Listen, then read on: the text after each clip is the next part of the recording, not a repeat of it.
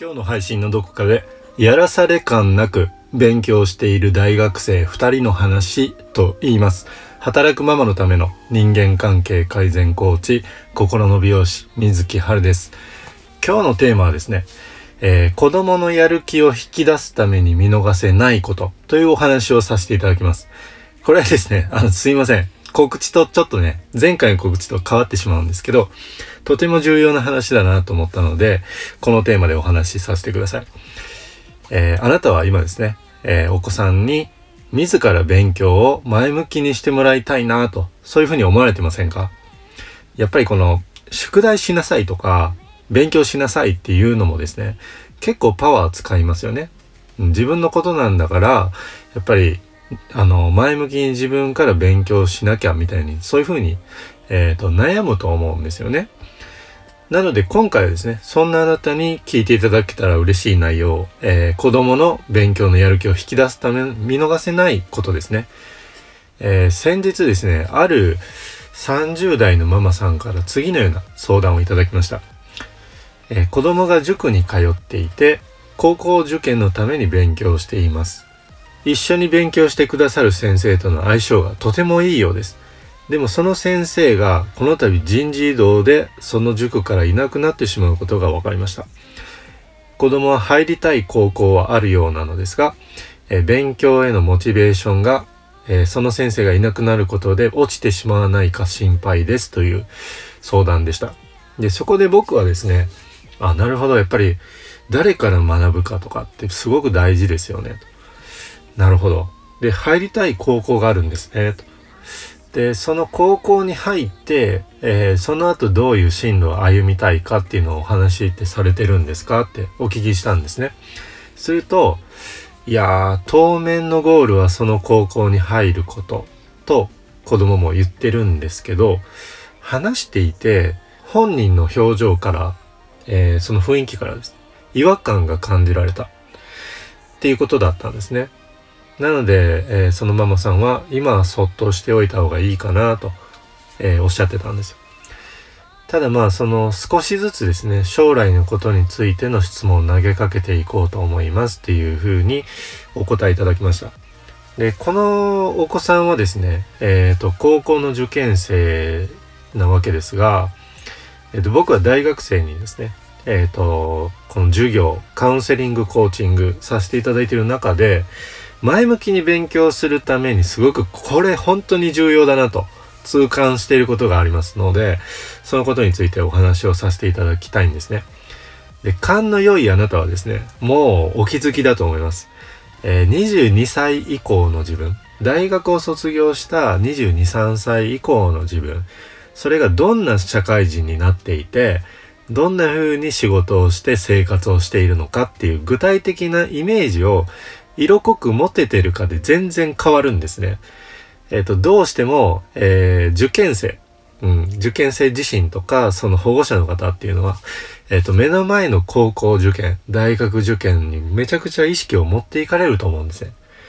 えー、やっぱりこの目先の方が臨場感がめちゃくちゃ高いからなんですよね。うん。うまくいかなかったらどうしよう。えー、ちゃんとできるかな。そういうふうに不安なわけですよ。なので、長期的に物事を考えるっていうのがなかなか難しいんですね。なので、保護者の方もですね、えっ、ー、と、自分自身もそうなんですけど、僕自身もそうなんですけど、とりあえず合格してから考えようみたいに、えっ、ー、と、なっていたと思うんですよね。こうやってお話しさせていただいていて、まあ僕はめちゃくちゃ自分のこと考えてたとか、そんなね、あの、盛るようなことはしたくないんで、もう正直に言うと、何も考えてなかったです。まあ僕は公務員試験の試験対策のための専門学校に進学したので公務員になることがゴールだったんですけど、まあ、公務員になってからどういう公務員になってどう働きやりがいを感じみたいなそういうこういう部署で、えー、頑張っていきたいなみたいなのがゼロだったんですね。だからめちゃくちゃ迷子になったんです。でやる気も起きないし、えー、成績もなか,、ね、なかなか上がりにくいなっていう状態だったんですよ。で大学生もそうでですね、えっ、ー、と大学に入った後、えー、私はどんな社会人になりたいんだろう、えー、何がしたいんだろう勉強する意味がわからないそういうふうに悩んでいる大学生がとても多いんですね。でこの高校受験の、えー、受験生の保護者の方のその、えー、受験生の未来ですよね。それが大学生なわけなんで実際大学生っていうのはこういうふうに悩んでいるっていうのを、えー、本当にこう改めてシェアさせていただきたいんですね。であなたはですね、えー、お子さんにそうなってもらいたくないなと思われると思うんですね。うん、ですよね。その、わざわざ迷子になれとか思わないじゃないですか。で、ここで実例なんですけど、えっ、ー、と、僕がカウンセリングコーチングをさせていただいている、ヤマトくんとタケルくんという大学生がいます。で、二人ともですね、えっ、ー、と、大学の授業に超前のめりなんです。やらされ感なく勉強している大学生二人の話なんですね。えっ、ー、と、席も一番前に座るんですよ。で、先生とも仲が良くなるし、サポートを受けやすくなって、どんどんこう前に進んでるんですね。ただ、えっ、ー、と、1年前の、えーと、自分たちを振り返ってみて、今の自分は想像できなかったと。うん。この大学の授業をこう前向きにやっているっていうのは、あのー、想像ができてなかった。そう正直に言っているんですね。なので、この2人が別に特別っていうわけではなくて、ゴールを持ち出したら、あ、このゴール達成するためには自分は今こういう行動が必要じゃんっていう風になったわけですね。えっ、ー、と、社会人になってからの自分のライフスタイル、仕事中、色濃くイメージできてるので、えっ、ー、と、防災の仕事をしたいっていう大和くんは防災のその授業めちゃくちゃ前のめりになりますし、ホテルコンシェルジュになって、えっ、ー、と、お客様と向き合ってる自分っていうのを想像したら、やっぱり言語をね、うん、中国語や、えー、英語、日本語だけじゃなくて、そういう多言語で対応できる、えー、振る舞える自分になりたいっていう、そういうたけるくんがいるわけですよね。なので、えっ、ー、と、今学んでおきたいなになるんですよ。やらされてるって感じじゃなくて、自分から学びたいなってなるじゃないですか。将来困るから。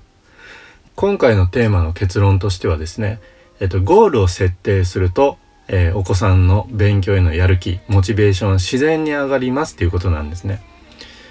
だからまあ海外で仕事をしたいなとかねその通訳の仕事をしたいとかなったら、えーと、外国語大学とかに進学するわけですよね。でそのその外国語大学に進学するためにはこういう科目を、えー、勉強しておいて受験にクリアしていけばいいってなるじゃないですか全部がつながるわけですねなんでこういうゴールが必要であると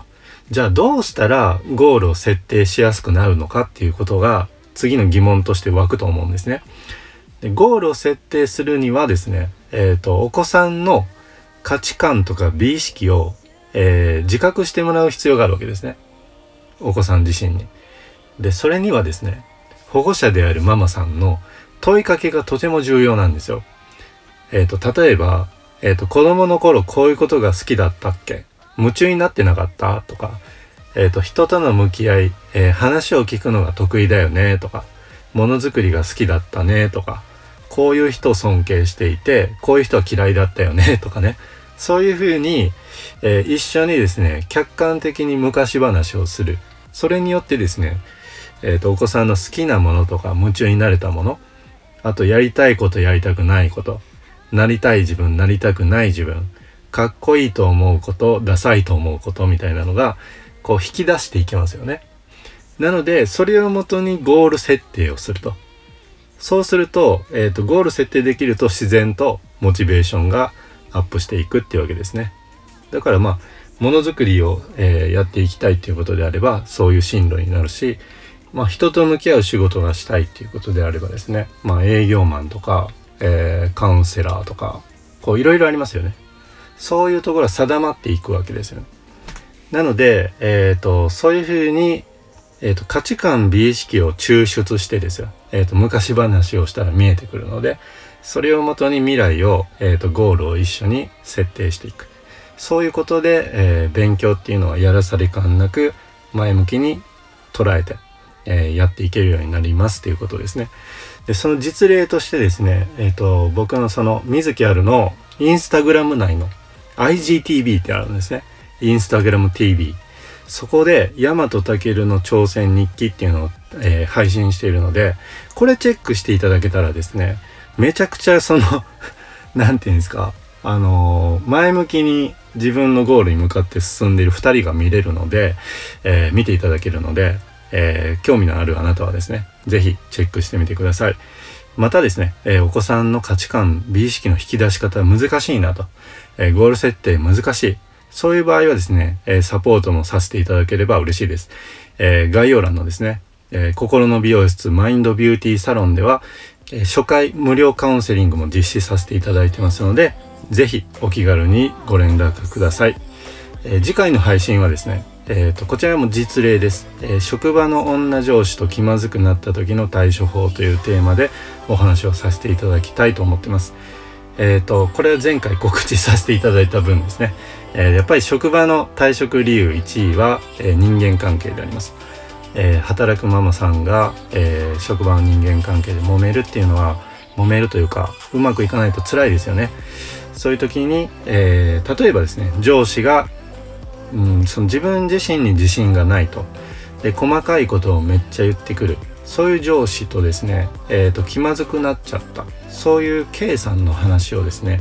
えー、参考に、えー、お話しさせていただきたいと思います。その状態から回復して、えー、和解をしたというか、え関係性を取り戻した K さんの話なので、え参考にしていただけると思います。最後に、えー、水木あるの人間関係の泥沼にはまり続けないためのインスタライブでは今回のような、えー、相談内容への Q&A 雑談を一緒にさせていただいています。毎日22時から行っています。物事の捉え方話し方行動の3つを切り替えて家庭職場の人間関係を変え心豊かに快適に過ごしたいとそういうふうに興味を持っていただいたあなたは概要欄のリンク先から遊びに来ていただけると嬉しいです。それでは今回の配信はこの辺で。ありがとうございました。今日も一日ですね、えー、いいことどういうことあるかなと考えて前に一緒に進んでいきましょう。ありがとうございました。水木春でした。